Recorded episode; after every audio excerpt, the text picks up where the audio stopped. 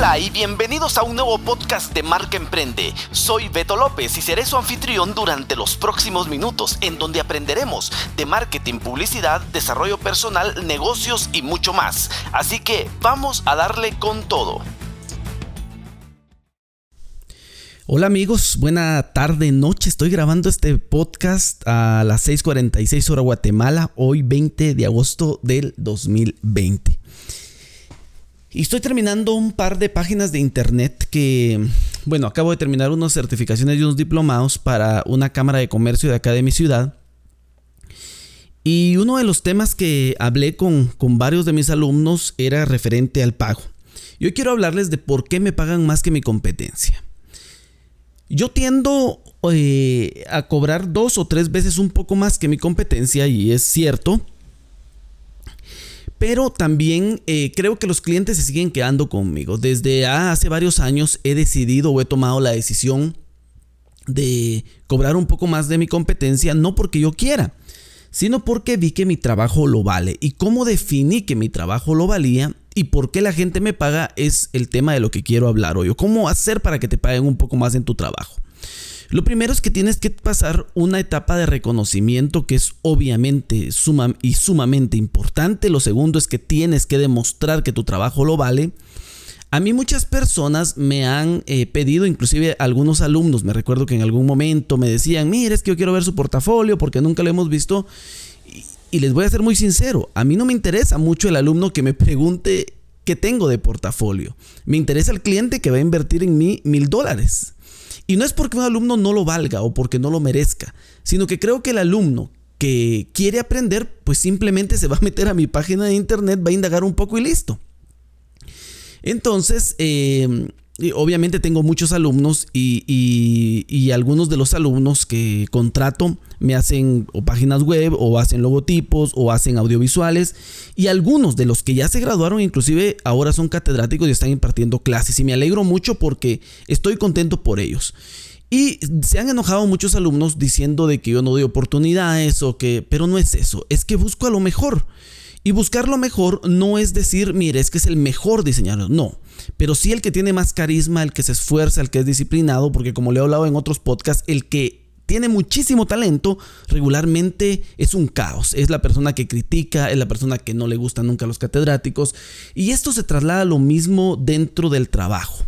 Y dentro del trabajo también sucede lo mismo. Dentro de mi competencia, yo comencé en el 2002 en, en, esta área, ya, ya 18 años de estar dentro del diseño. Yo siempre hablaba que para realizar mantas vinílicas o un hosting, pues eso era, eso era innombrable hacerlo en mi ciudad. No se podía. Yo tenía que viajar a la ciudad capital 200 eh, kilómetros para ir a traer una manta vinílica que al final salía como en 50 dólares. Hoy en día, pues esas mantas vinílicas, eh, no sé, creo que están como en 4 dólares, ya acá 10 veces menos. Pero ¿cómo se gana uno el respeto? Repito y, y, empiezo otra vez a retomar el tema, creo que es tu credibilidad lo que has logrado. Y no te interesa mostrarle a la gente lo que has logrado, pero sí creo que deberías de tener un portafolio para tus clientes, no para la gente que va a juzgarte o que va a criticarte.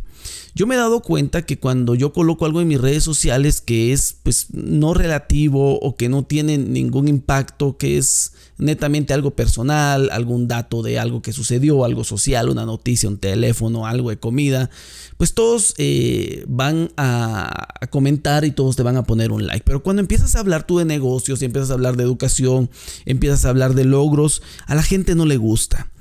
¿Por qué? Porque creo que los hábitos del, humano son así. De por sí hay hábitos malos del humano y hábitos buenos.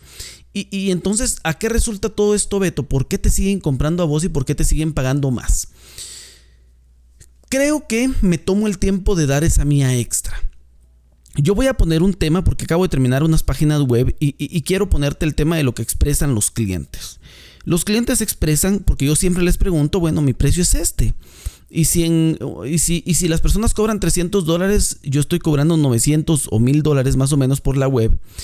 Y me dicen, eh, ok, me voy a quedar con usted. Yo les digo, perfecto. Obviamente no es un proceso rápido, ni es un proceso que se cierra eh, de un día para otro. Pero yo me di cuenta que cerraba menos clientes, pero clientes más comprometidos, gente que, quiera pagar más. Y me di cuenta que las páginas que se vendían muy baratas en 200 dólares, en 200 dólares, eran clientes que cambiaban las fotografías, que mandaban fotografías mal tomadas, que mandaban malos textos y entonces destruían la página. Y entonces en el portafolio eh, esto empezaba a, también a sobresalir. Entonces prefiero clientes con quien me pueda comunicar y que yo, o sea, lo que están pagando ellos, están pagando mil dólares, pues que en verdad no sea por alguien que haga la página.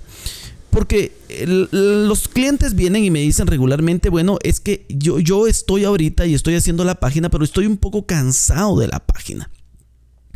Y yo les digo, bueno, pero esto se debe o están ustedes cansados de la página porque regularmente Em, no se le hicieron bien. Y la página es hermosa, la página está bien montada, está bien estructurada, pero ¿qué sucede?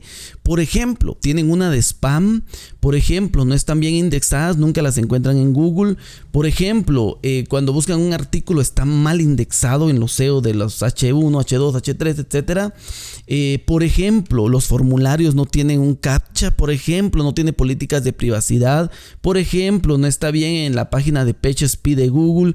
Y hay demás demasiadas cosas que hay que tomar en cuenta que cuando yo le explico al cliente, yo digo, bueno, mi tiempo por una página para usted vale mil dólares, pero me tomo el tiempo de, hacer unas tres o cuatro o cinco entrevistas para explicarle. Y al final, cuando yo le entrego su página autogestionable, que regularmente la trabajo en WordPress, yo le enseño a usted a cómo hacer los cambios precisos dentro de su página y cómo lo debería hacer y por qué lo debería de hacer. Y de esto va dentro de mi tiempo de la consultoría. Y el tiempo de la consultoría pues va eh, también a enseñarles cómo ellos pueden indexar sus artículos, porque a todos nos interesa. A mí me interesa una página bien indexada, al cliente le interesa una página que se posicione bien y a todos y incluyendo Google nos interesa una buena página. Entonces, eso incluye mi asesoría.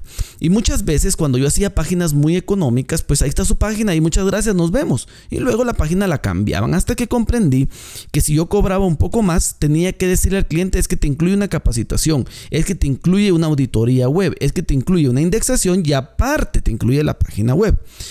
Cuando empiezas a comprenderlo y, tomas el tiempo de explicarle a cada una de las personas, entonces la gente te va a empezar a pagar lo que vale tu trabajo. Esto se aplica para cualquier tipo de trabajo que tú hagas Obviamente, pues conforme va recorriendo el tiempo, eh, a veces me dicen que por qué regalo mi tiempo en pláticas o en webinar o con el canal de YouTube o Facebook. Yo creo que no es regalar mi tiempo. Yo creo que de ahí vienen buenos clientes, clientes que sí les interesa, clientes que han probado en otro lado, les han hecho buen marketing digital o mal marketing digital, pero eh, los resultados han sido malos. Porque ojo, un buen marketing digital no necesariamente tiene buenos resultados. Porque es como que yo comprara un buen carro, pero yo no lo supiera cuidar. O sea, es como que comprar un carro de lujo, un carro que sea eh, un carro muy estable, pero si yo no le doy el control, no sé cómo manejarlo, no sé qué piezas cambiarle, pues obviamente en un tiempo ese carro ya no va a existir. Y ahora con los cambios que han existido dentro de las plataformas web como Divi, Elementor, eh, WordPress que acaba de cambiar a su plataforma 5.5, eh, que por cierto me animé porque esta página la comencé hoy y, estos cambios acaban de ser esta semana para cuando estén escuchando este podcast Sí es demasiado eh, difícil, creo yo, eh, eh, el acomodarte a profesiones como estas. Y esta es la última parte que quiero hablarles. También te pagan tu actualización. Yo compro un banco de datos, yo compro un banco de tipografías, yo tengo comprados los recursos de Divi y de Elementor, cada una vale más o menos 200 dólares, y compro buenos hosting y buenos dominios y le enseño a mi cliente por qué un hosting barato no sirve. Y le enseño a mi cliente por qué un dominio barato no sirve. Es un dolor de cabeza luego con los certificados de seguridad, con los TSL. Luego no pueden convertirlos en carros de compras. Y entonces cuando les enseño todo esto, ellos dicen, oh, o sea, sí vale la pena que te compre el dominio, te compre el hosting. Recuerda que también soy muy claro con mi cliente y le digo, el hosting y el dominio es suyo, a usted le pertenece y las claves son suyas. Y de una vez hago un descargo de responsabilidad. Si usted se mete a su hosting sin saber lo que está haciendo y se truena la página, no es mi problema. O sea, yo le, entrego a él las claves porque él es el dueño de la clave. Me molesta mucho cuando me dicen, mire, el diseñador nunca me dio la clave, o mire, el diseñador no sabe cómo mandarme la clave EPP, o mire, el diseñador no quiere renombrar mi clave. Yo le digo, ¿por qué? Si es suya. Es como que yo comprara un par de zapatos, pero le perteneciera al zapatero, le pertenece a mí. Ya si yo los empiezo a raspar en una acera, pues ya es mi problema, pero me pertenece a mí. Entonces toda esta parte que yo asesoro y por eso yo creo que me volví en un consultor sin quererlo me volví de diseñador y se volvió un estudio y de un estudio se volvió a un canal de medios y de un canal de medios se volvió una agencia de publicidad y ahora creo que soy un consultor. Yo ya no tengo aquella gente grande en mi empresa, pero creo que me volvió un consultor. Y siempre les digo, contraten a otro diseñador, como yo lo fui hace 15 años, y que den trabajo a él. Entonces yo hago su consultoría, yo les levanto la página, les armo las redes sociales, les doy la estrategia y contraten a alguien que les va a cobrar mucho menos, porque posiblemente esté empezando, pero bajo una estrategia. Y entonces nos damos trabajo todos, yo feliz porque ya no le doy continuidad al cliente, pero cuando venga la próxima estrategia del próximo año, el cliente me vuelve a contratar y así empieza el proceso de nuevo. Todos tenemos trabajo, el cliente contento y así es como tú puedes ganar más con tu trabajo y tu disciplina. Hasta aquí llega el podcast de hoy. Recuerda, soy Beto López y esto es Marca Emprende. Nos vemos en una próxima oportunidad.